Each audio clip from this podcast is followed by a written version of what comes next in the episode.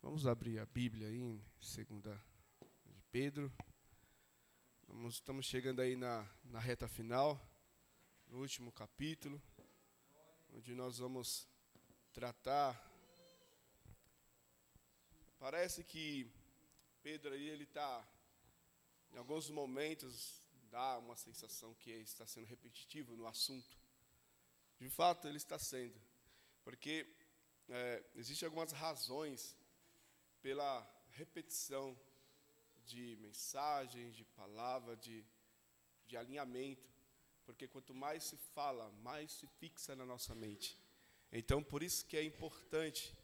É, às vezes nós entramos na igreja, na igreja, nós ouvimos a palavras, e às vezes você fala assim, nossa, parece que eu já ouvi essa palavra várias vezes sendo ministrada, sendo ensinada. Mas isso é justamente para quanto mais você ouve, quanto mais você aprende, mais entra na sua mente. Então, é, é importante a exaustão da palavra, a aplicação dessa palavra, para que nós possamos crescer cada dia na graça, no conhecimento, na perseverança dos santos. Esse é o papel do ensino, o papel do aprendizado da palavra do Senhor.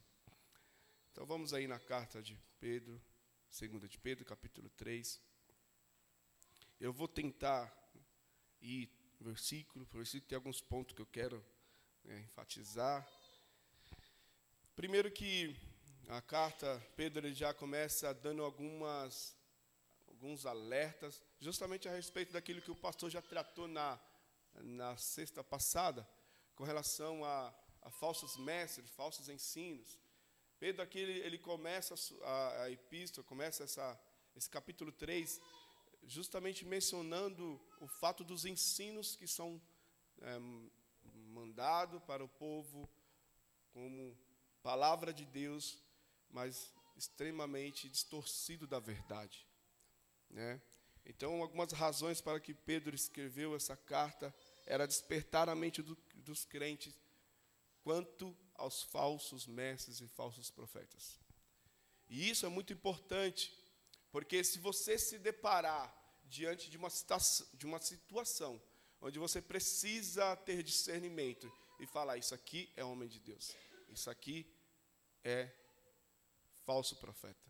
Você consegue é, discernir, você consegue olhar e julgar alguém pelas suas atitudes, mediante a palavra de Deus. Se você for colocado à prova, como você vai conseguir discernir quem é e quem não é. Quem está trazendo um ensino que realmente provém de Deus e quem está trazendo ensino extremamente de demônios, porque é isso que a palavra do Senhor diz. Então nós precisamos estar muito preocupados em realmente meditar nessa palavra, ler o quanto mais possível, para que essa palavra comece a fazer parte do seu ser. É, dizia já Hernandes Dias Lopes que a mensagem, quando ela é pregada mais de uma, duas, três vezes, ela começa a se tornar mais fácil de falar. Porque é pela aplicação dela. Quanto mais você fala da palavra, quanto mais você ensina essa palavra, mais é, parte de você ela começa a se tornar. Aquilo ali se começa a tornar parte da sua vida. Então, essa é a importância de meditar na palavra. Para que você não seja levado por qualquer vento de doutrina, por qualquer ex que eu te digo, por qualquer alguém que venha falar, dizendo falar em nome de Deus, porque muitos ousam falar em nome de Deus, mas infelizmente estão falando em sua própria voz, não em nome de um Deus. Então nós vamos iniciar aqui dizendo assim, ó, Pedro ele inicia dizendo: Meus prezados. Essa versão aqui é um pouquinho mais diferente, mas se não quiserem acompanhando aí, tá? Meus prezados, esta é a segunda carta que escrevo a vocês. E as duas cartas têm o propósito de manter sua mente em estado de atenção, para que não se esqueçam do que os profetas falaram, nem, de, nem da ordem do nosso. Espera aí que eu me perdi aqui. Hum, vou ler de novo. Meus prezados, esta é a carta que escrevo a vocês e as duas cartas têm o propósito de manter a sua mente em estado de atenção, para que não se esqueçam do que os profetas falaram, nem da ordem do nosso Mestre e Salvador, transmitida pelos apóstolos. Para começar, vocês precisam saber que nos últimos dias, os zombadores viveram os seus anos de glória, reduzindo tudo ao nível mais baixo. Eles nos provocarão. Então, o que aconteceu com a promessa da vinda de Cristo?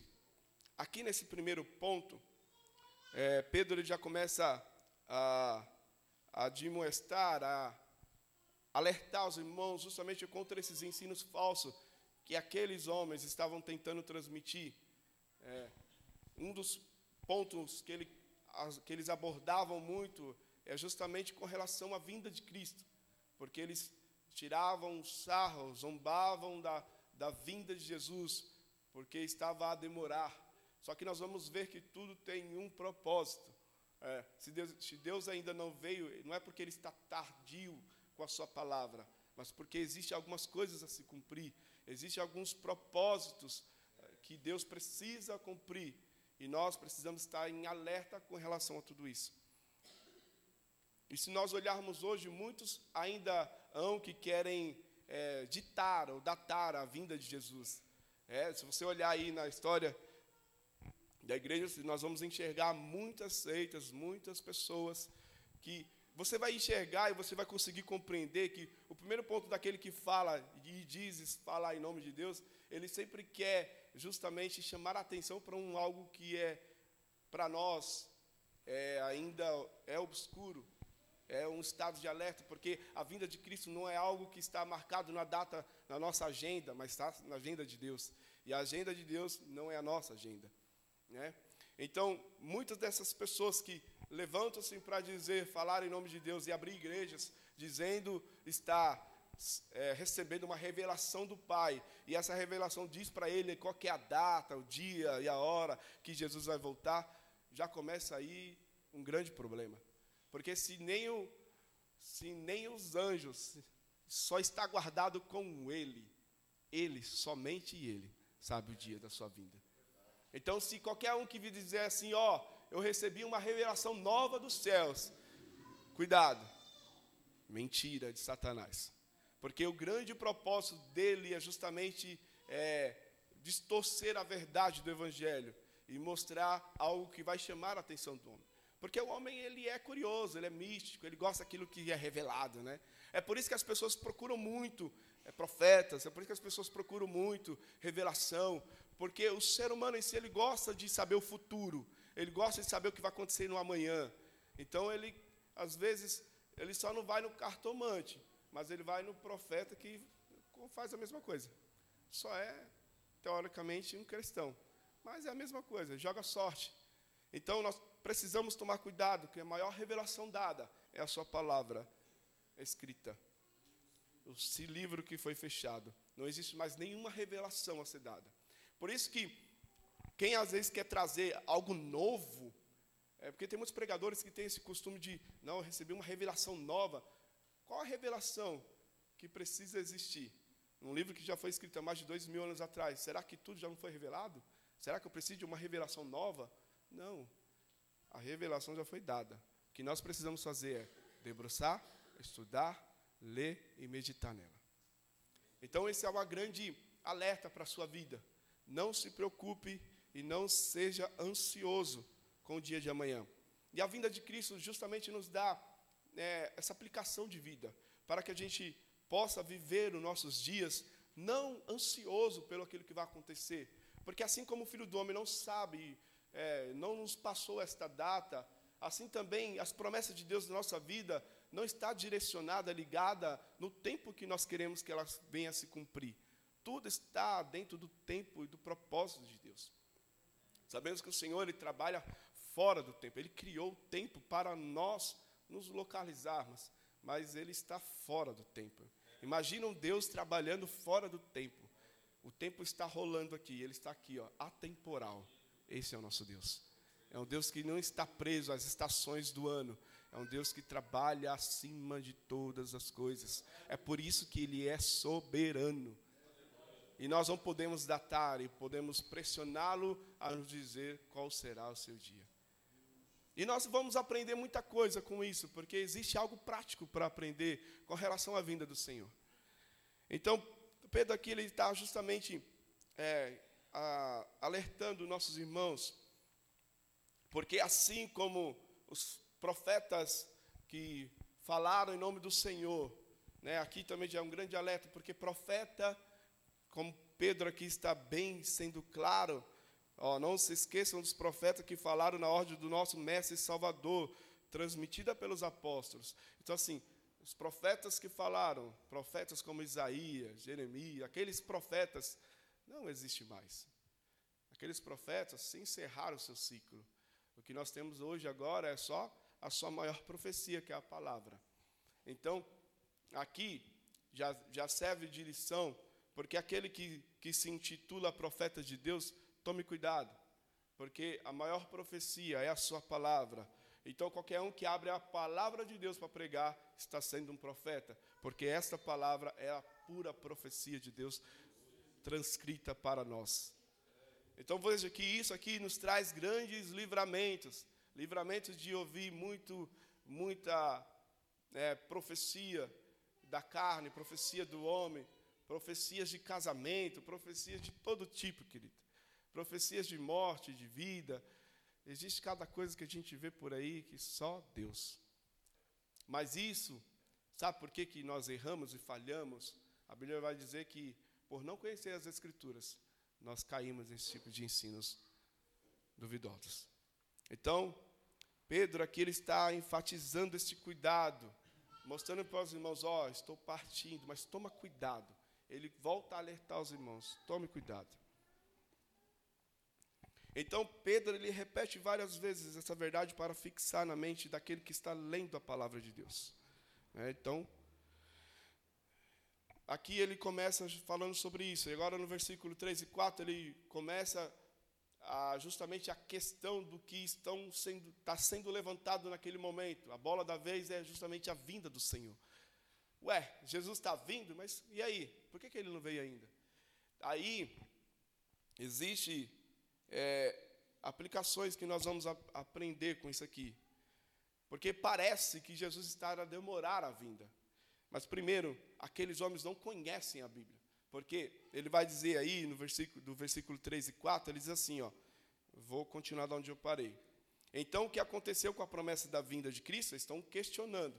O que aconteceu? Jesus não virá? Nossos, antece... Nossos antepassados estão mortos e enterrados e tudo está como sempre esteve, desde o primeiro dia da criação, nada mudou. Aí ele vai dizer assim: ó, eles convenientemente terão se esquecido de que muito tempo atrás todas as galáxias e os nossos planetas foram trazidos à existência do, do caos das águas pela palavra de Deus. Ele está falando aqui, ó, vocês estão falando aí que Jesus está a demorar, mas vocês esqueceram do que já foi feito lá atrás Lembra-se no tempo de Noé o que aconteceu? Quando as pessoas acharam que aquilo ali não iria acontecer, e o que, que aconteceu? As águas cobriram a terra. Então eu falei assim: ó, vocês estão falando algo que não sabem, mas o Senhor já cumpriu parte da sua palavra. Então, se ele falou que virá, certamente virá. Né? Embora não conhecemos o tempo nem a estação, mas ele virá. Então, já houve um juízo, o dilúvio já foi um juízo de Deus com a humanidade, que estava ali em uma vida desregrada, sem presença de Deus, sem se importar com aquilo que Deus pensava. E o Senhor manda um dilúvio para cessar aquele momento de extrema desequilíbrio espiritual daquele povo. Então, essa é uma das razões que Deus, perdão, que Pedro ele começa a mostrar. Segundo, Deus ele tem propósitos. Lá no versículo do versículo 5 ao 7, ele vai continuar dizendo: Ele destruiu aqui com muitas águas, e ela trouxe ao caos de volta um, no dilúvio que destruiu o mundo. As atuais galáxias e o mundo são o combustível para um incêndio final. Deus está pronto para agir, para falar outra vez e para dar o sinal que descenderá o juízo e a destruição dos céticos e profanos. Então, se naquele período do dilúvio o Senhor trouxe um juízo através das águas, agora será através do fogo. Olha lá. As atuais galáxias e o mundo são combustível para um incêndio final. Tudo está pronto para Deus agir. Então o Senhor irá acabar com tudo isso que habita nessa terra. Novos céus e nova terra serão inaugurados. E essa terra, nada aqui que existe, existirá mais. Então, isso, precisamos tomar como lição o desapego desta vida. Porque tudo aquilo que você tem como, como preferência, como algo que para você você não deixa de ter, vai ser destruída. Então, não se apega. Vamos lá de OLX, desapega. Desapega porque tudo isso aqui vai ficar. Então, Pedro continua alertando. Deus ele não marca o tempo. Ele não tem um tempo igual ao nosso. A agenda de Deus não é a nossa mesma. Então tudo tem um propósito. No versículo seguinte diz assim: ó, Não se esqueçam do óbvio, amigos. Com Deus, um dia é como mil anos, e mil anos é como um dia. Deus não está atrasado com a sua promessa, como alguns pensam. Ele está se contendo por causa de vocês, atrasando o fim, para que ninguém se perca. Olha aqui um dos propósitos aqui. O Senhor ainda não veio porque ele ainda está de braços abertos com misericórdia para aqueles que ainda não ouviram sua voz. E ele tem prazer, ele não tem prazer na destruição daquele que o criou.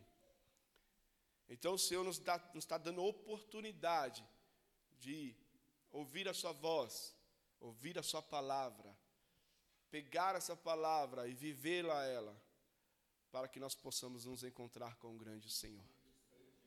Então, um dos motivos é que o Senhor está preocupado com aqueles que ainda não estão debaixo da Sua graça. E Ele quer que o homem se salve, Ele não quer que o homem se perca, Ele não quer que o homem se pereça. Deus deseja que todos sejam salvos. Essa é a grande preocupação. Essa é a grande, é a grande graça da misericórdia do Senhor. É em que a humanidade venha reconhecê-lo como Senhor da nossa vida. Porém, o Senhor nos dá uma escolha, nos dá caminhos que nós precisamos tomar. Ele nos deu um livre arbítrio e você precisa escolher segui-lo. Porque quando chegar aquele grande dia, não haverá mais tempo para escolher. Não haverá mais tempo para se decidir. Porque hoje ele te dá oportunidade. Hoje ele está segurando o tempo da sua vinda para buscar aquele que está perdido. E nós, como igreja do Senhor, nós podemos cumprir e apressar esta vinda do Senhor. Sabe como? Existe uma maneira, e nós vamos falar no final. Então, uma das grandes preocupações do nosso Pai, Ele quer que o homem venha ao arrependimento. Humanamente parece que Deus está demorando, porque no nosso tempo, na datação nossa, parece que dois mil anos se passaram já mais de dois mil anos. E nós olhando a essa forma de enxergar humanamente, está demorando. Mas lembre-se, mil anos para Deus é como se fosse um dia. Então, não dá para dizer que está demorando. Deus ele tem um tempo certo de agir. Embora muitos não mais se preocupem com esta vinda do Senhor, embora muitos não mais tenham uma preocupação em ter uma vida realmente é, de esperar por esta vinda. Porque se nós servirmos a um Deus que está pronto a buscar a sua igreja, como conta a parábola das, das virgens, se você não estiver preparado, se você não estiver com seu ajeite, não vai adiantar tentar agarrar no pé do vizinho que está do seu lado. Não adianta como diria os irmãos, né? ah, se Jesus voltar hoje, eu pego no pé do meu pai, eu vou subindo junto com ele. Não vai dar para fazer isso, não. Porque a Bíblia diz assim que vai ser num piscar de olhos. Você sabe quando você pisca? Quando você vai ver, já foi, já. Então, não vai ter como agarrar no pé de ninguém. Nós precisamos estar com a nossa consciência. É por isso que é, é muito importante a fala constante sobre isso para que nós venhamos estar lúcido quanto à vinda do Senhor e não estar perdido pensando na nossa vida apenas nesta vida. Porque se nós vivemos apenas por esta vida, somos mais miseráveis de todos os homens. Então ele continua dizendo assim: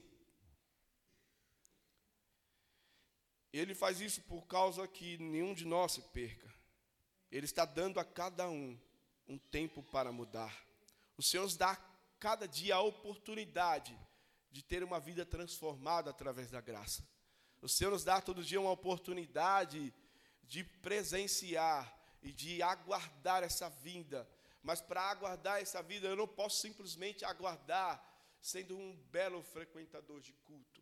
Não dá para esperar a vinda do Senhor apenas vindo à igreja cumprindo tabela. Não dá, queridos.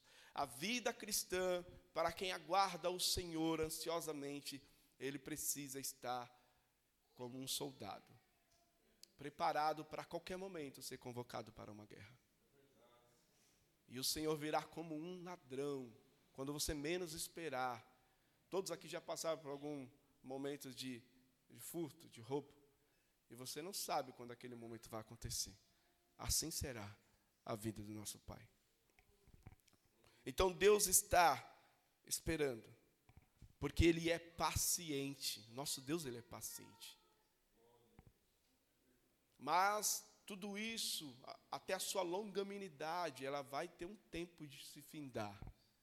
E quando eles tempo se findar, ouvi alguns tempos atrás, até eu já ouvi muito disso, e já falei muito disso, uma teologia que dizia que existiria uma segunda oportunidade para aqueles que ficaram. Se Jesus não voltar à primeira vinda e eu não vim, que eu teria que sofrer, morrer, não negar o nome do Senhor Jesus e assim eu iria para o céu. Olha, a oportunidade que o Senhor nos dá, ela é hoje. Porque quando ele voltar, quando o soar da trombeta tocar, não haverá mais oportunidade. Isso é absolutamente certo, como o dia vai raiar. Ou não, né? Pode ser que Jesus volte antes, não sabemos. Mas é certo que não haverá mais oportunidade. Então não fique na expectativa de uma segunda oportunidade. Não fique na expectativa de um segundo tempo, porque não existirá. O tempo é esse. O tempo é hoje. E não haverá mais oportunidade.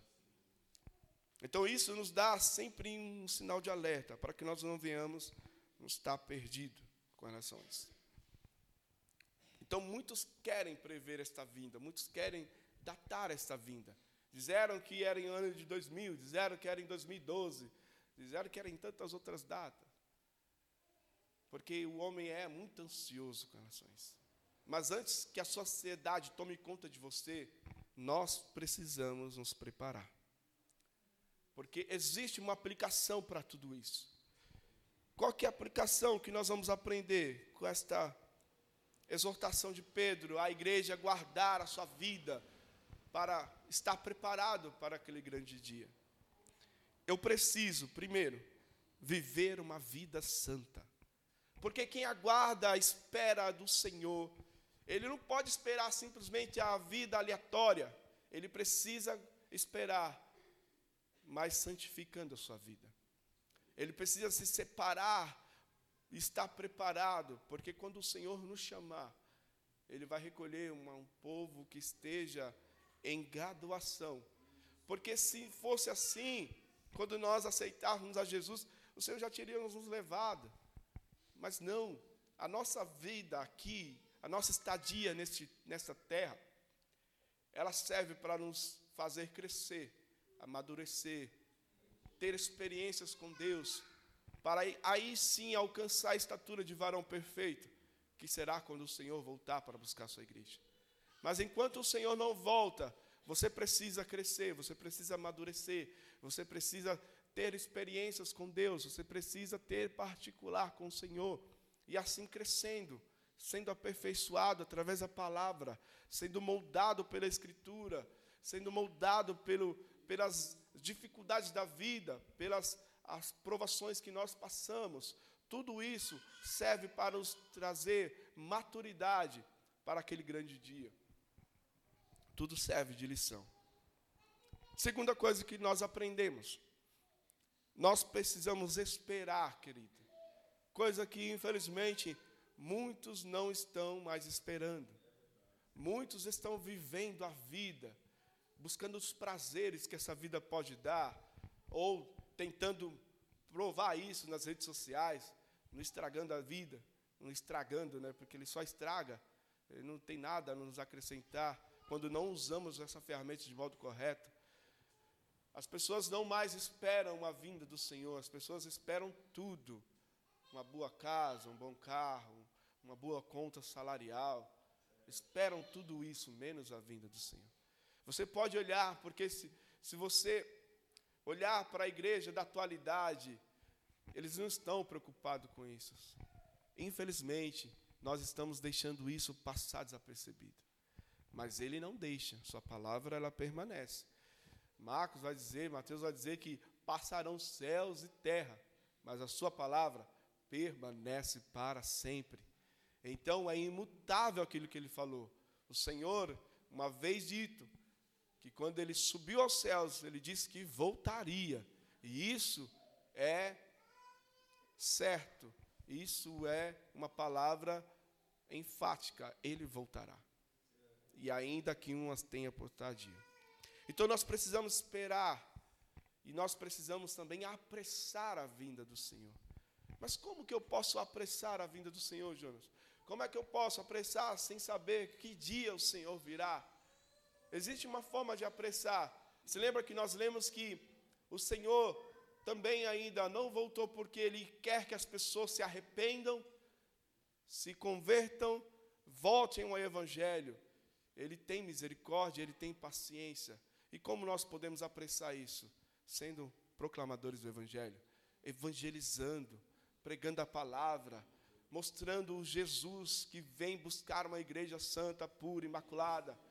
O nosso papel daquele que espera e, e anseia pela vinda do Senhor é ser proclamador da Sua palavra, é anunciar as boas novas, é ser um pregador do Evangelho a todo tempo, a tempo e fora de tempo, anunciar essa palavra até que Ele venha.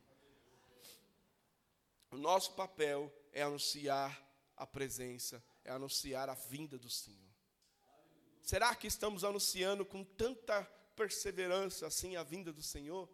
Será que o Jonas tem se preocupado tanto em anunciar um Cristo que vai vir buscar a sua igreja? Ou Jonas está preocupado com o dinheiro que bate na conta e vai embora? Ou Jonas está preocupado com o seu amanhã? Ou Jonas está preocupado com a sua vida cotidiana? Às vezes, querido, nós somos muito miseráveis.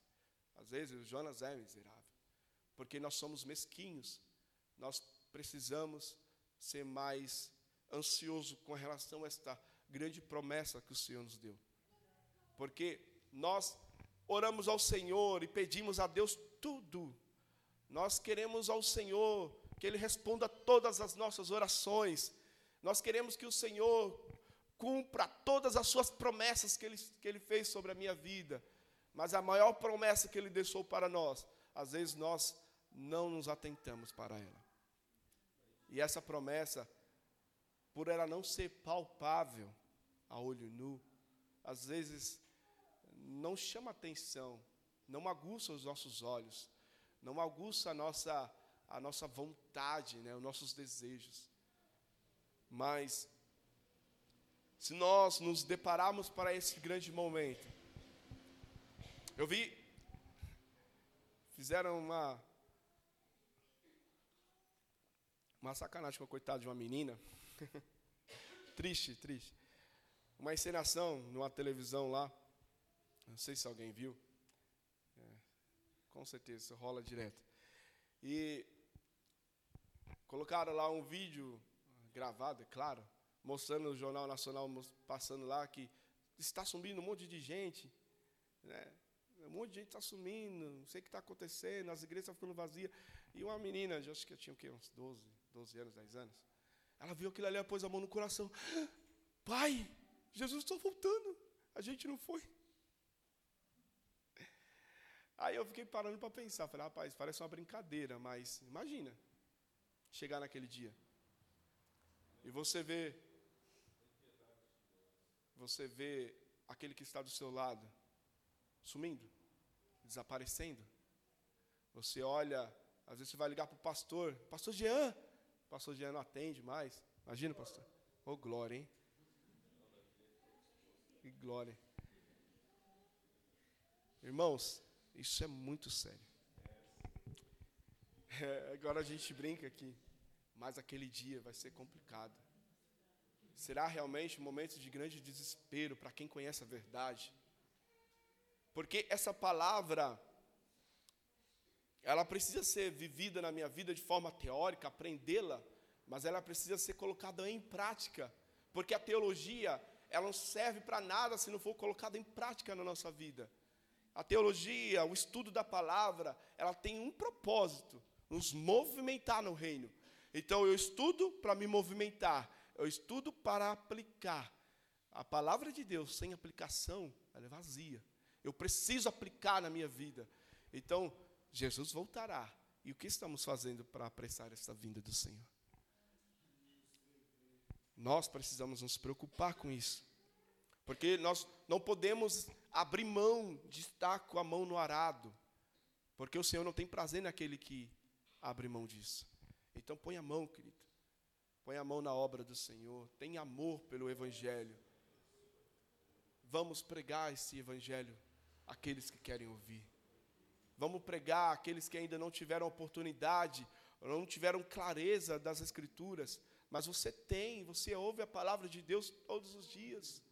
Você tem a oportunidade de aprender a palavra de Deus. Eu sei que às vezes parece que alguns textos parecem complicado demais, mas ainda bem que o Senhor chamou alguns para ensinar a palavra, para trazer clareza para aquele que não tem, às vezes, uma. Não consegue compreender tão afinco. Mas o Senhor levantou homens para fazer isso. O Senhor levantou o pastor Jean, que é um conhecedor profundo da palavra de Deus, para te ensinar nos deu a oportunidade de poder te mostrar aquilo que você não consegue compreender. Mas agora você tem clareza desta palavra. Tendo clareza, você precisa praticá-la. O reino dos céus, ele é prática. Você viu Jesus apenas ensinando? Você viu Jesus na sua estadia aqui nesta terra, quando ele veio para cumprir o seu propósito de trazer salvação à humanidade? Ele veio apenas para ensinar? Ele estava somente nas sinagogas ensinando? Não. Jesus estava aplicando o reino pelo mundo fora. Jesus estava salvando pessoas. Jesus estava mostrando o evangelho àquele que está perdido. Jesus estava trazendo vista aos cegos, de maneira literal, mas nós podemos trazer vista àquele que está espiritualmente cego. Quantas pessoas estão é, mortas em seus pecados e delitos, e você tem palavra de vida para trazer luz porque Salmos vai dizer: lâmpada para os teus pés é a tua palavra e luz para o meu caminho. Quem tem acesso a essa palavra tem iluminação de Deus. E você tem essa iluminação. Terceiro ponto, nós precisamos viver aguardando a vinda do Senhor. Isso, a nossa vida, o nosso cotidiano, ele precisa estar marcado por uma espera ansiosa. Assim como aquele que está prestes a casar, ele não vê o dia de chegar esse grande dia, né, Mateus? Quem está prestes a casar, ele está ansioso para o seu dia chegar, o dia onde ele vai estar lá no altar, ele vai tremer na base, quando vê aquela noiva entrando de branco, subindo ao altar, assumindo aquele compromisso, aquele grande dia. Esse dia é tão bonito. Assim como nós ansiamos nós precisamos ansiar também a vinda do nosso noivo. Nós precisamos aguardar esta vinda de uma maneira tão preciosa, assim como nós ansiamos tudo aquilo que nós pedimos diante do Senhor. Nós precisamos, em quarto ponto, nós precisamos se preparar para a vinda do Senhor. Então não é só simplesmente eu preciso ansiar, eu preciso, eu preciso viver uma vida santa, eu preciso também me preparar. Eu preciso estar preparado. Como vou me preparar, Jonas? Palavra, meditação. Preciso ter um particular com o Pai. Conhecer aquele que tem todo o poder sobre tudo. Eu preciso dialogar com o Senhor, orar com Ele, falar com o Pai. Isso é importante. Porque como a gente pode viver um relacionamento sem ter diálogo? Não tem como, querido. Uma casa que não tem diálogo não não tem comunicação, não tem afinidade.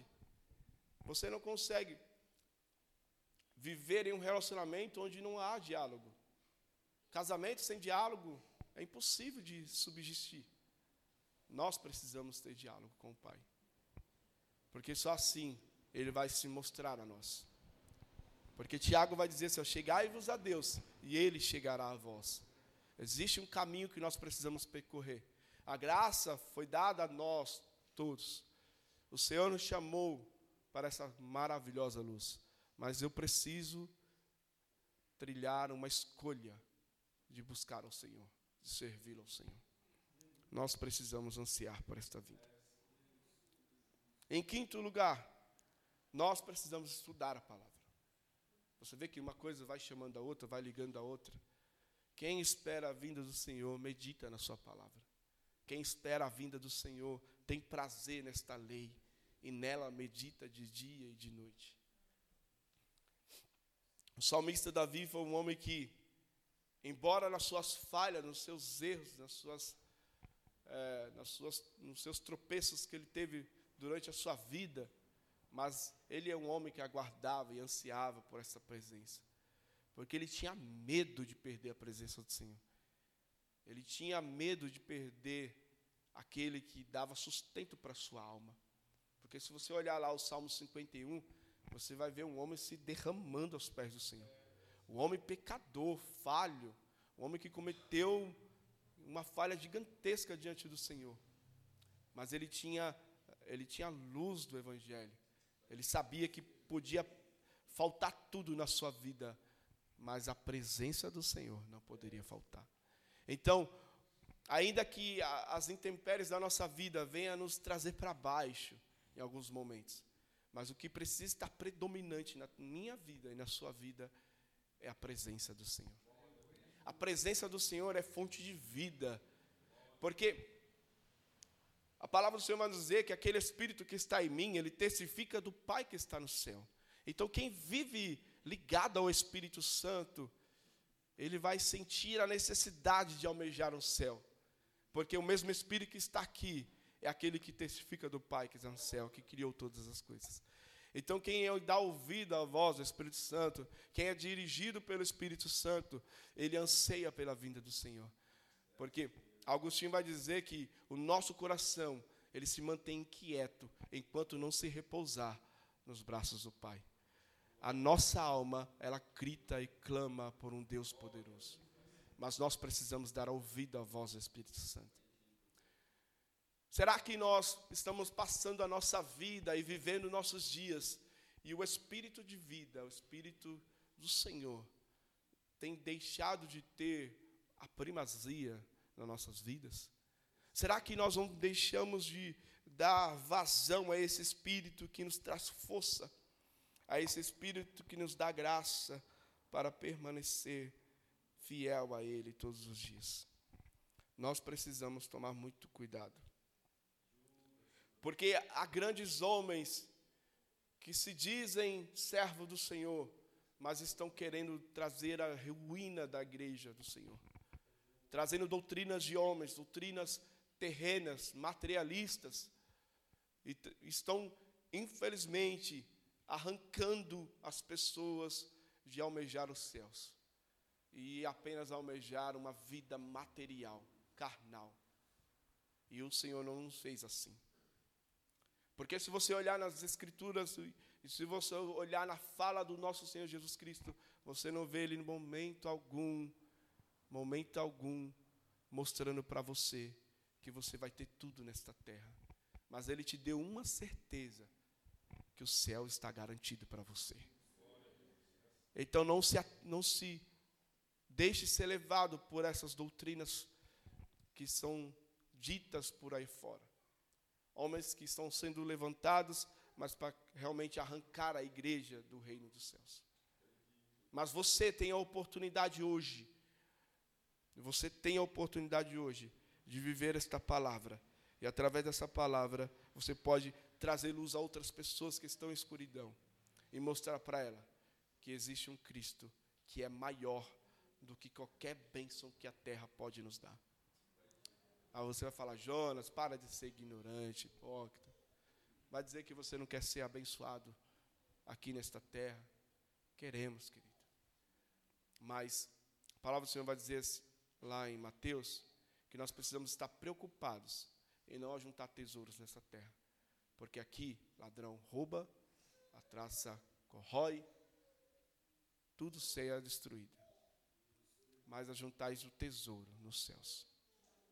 Porque o problema grande do homem não é ter uma vida próspera, mas é o seu coração, que infelizmente ele toma raiz. Porque a palavra você vai dizer que o amor ao dinheiro ele é a raiz de todos os males. Então o problema não está no dinheiro. O dinheiro é bom. O dinheiro nos traz recursos. O dinheiro nos traz momentos felizes, né? Momentos felizes na Disney, momentos felizes em algum outro lugar. Mas o que traz a alegria plena é somente o Espírito Santo. É somente a presença do Senhor.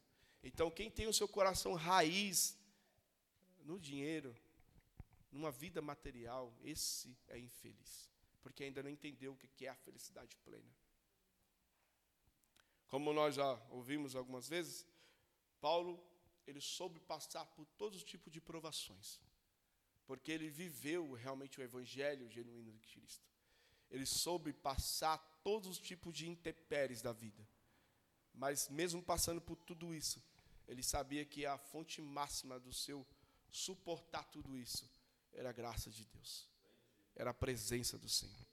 Então se preocupe em buscar a presença, se preocupe em almejar essa graça. O escritor diz assim: ó, a igreja ela precisa ser despertada regularmente, a fim de que o inimigo não nos encontre adormecidos, nem se aproveite da nossa letargia espiritual, da nossa vida parada espiritual, de uma vida estagnada espiritual. O ensino de Pedro está estribado em três bases sólidas. E nela todas a escritura é fundamental. Porque ele vai dizer que alguns homens, é, por sentirem comichões e querer trazer doutrina para si, vão querer realmente a glória das pessoas. Porque o homem que se levanta para trazer uma doutrina que não é do Evangelho, ele não quer glorificação de Deus, ele quer glorificação própria. Ele quer ser exaltado, ele quer ser glorificado, ele quer ser enaltecido. Então, a adoração máxima nossa precisa estar ligada no Senhor.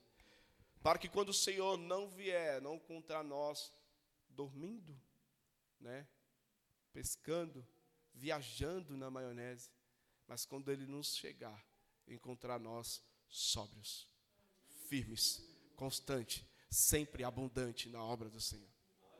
Porque é isso que o Senhor nos espera. Porque o reino dos céus, ele é extremamente vivido em movimento. José vai dizer: prosseguir em conhecer o Senhor. A vida cristã não é parada, a vida cristã é movimentação. Então se preocupe com isso. Nós precisamos nos preocupar, porque o Senhor breve virá. Antigamente nas igrejas, a igreja antiga que eu, que eu servia, tinha um, sempre tinha aquele texto gigante assim, ó, breve Jesus voltará. As igrejas tinham muito disso, né? Breve Jesus voltará, Jesus voltará. Hoje não mais tem isso. Mas essa palavra continua escrita aqui. Breve Jesus voltará. E nós não podemos nos esquecer disso. Amém? Que o Senhor possa abençoar a sua vida Espero que tenha sido proveitoso, eu com certeza foi, estudar essa carta, e que o Senhor possa nos dar graça para aplicar cada dia essa palavra com, com convicção em nossos corações. E que nós não venhamos nos deixar ser levado pelas emoções ou pelo aquilo que dizem para nós, mas nos apegar àquilo que é poder de fato de Deus, que é esta palavra. Amém? Sem agradecer a oportunidade.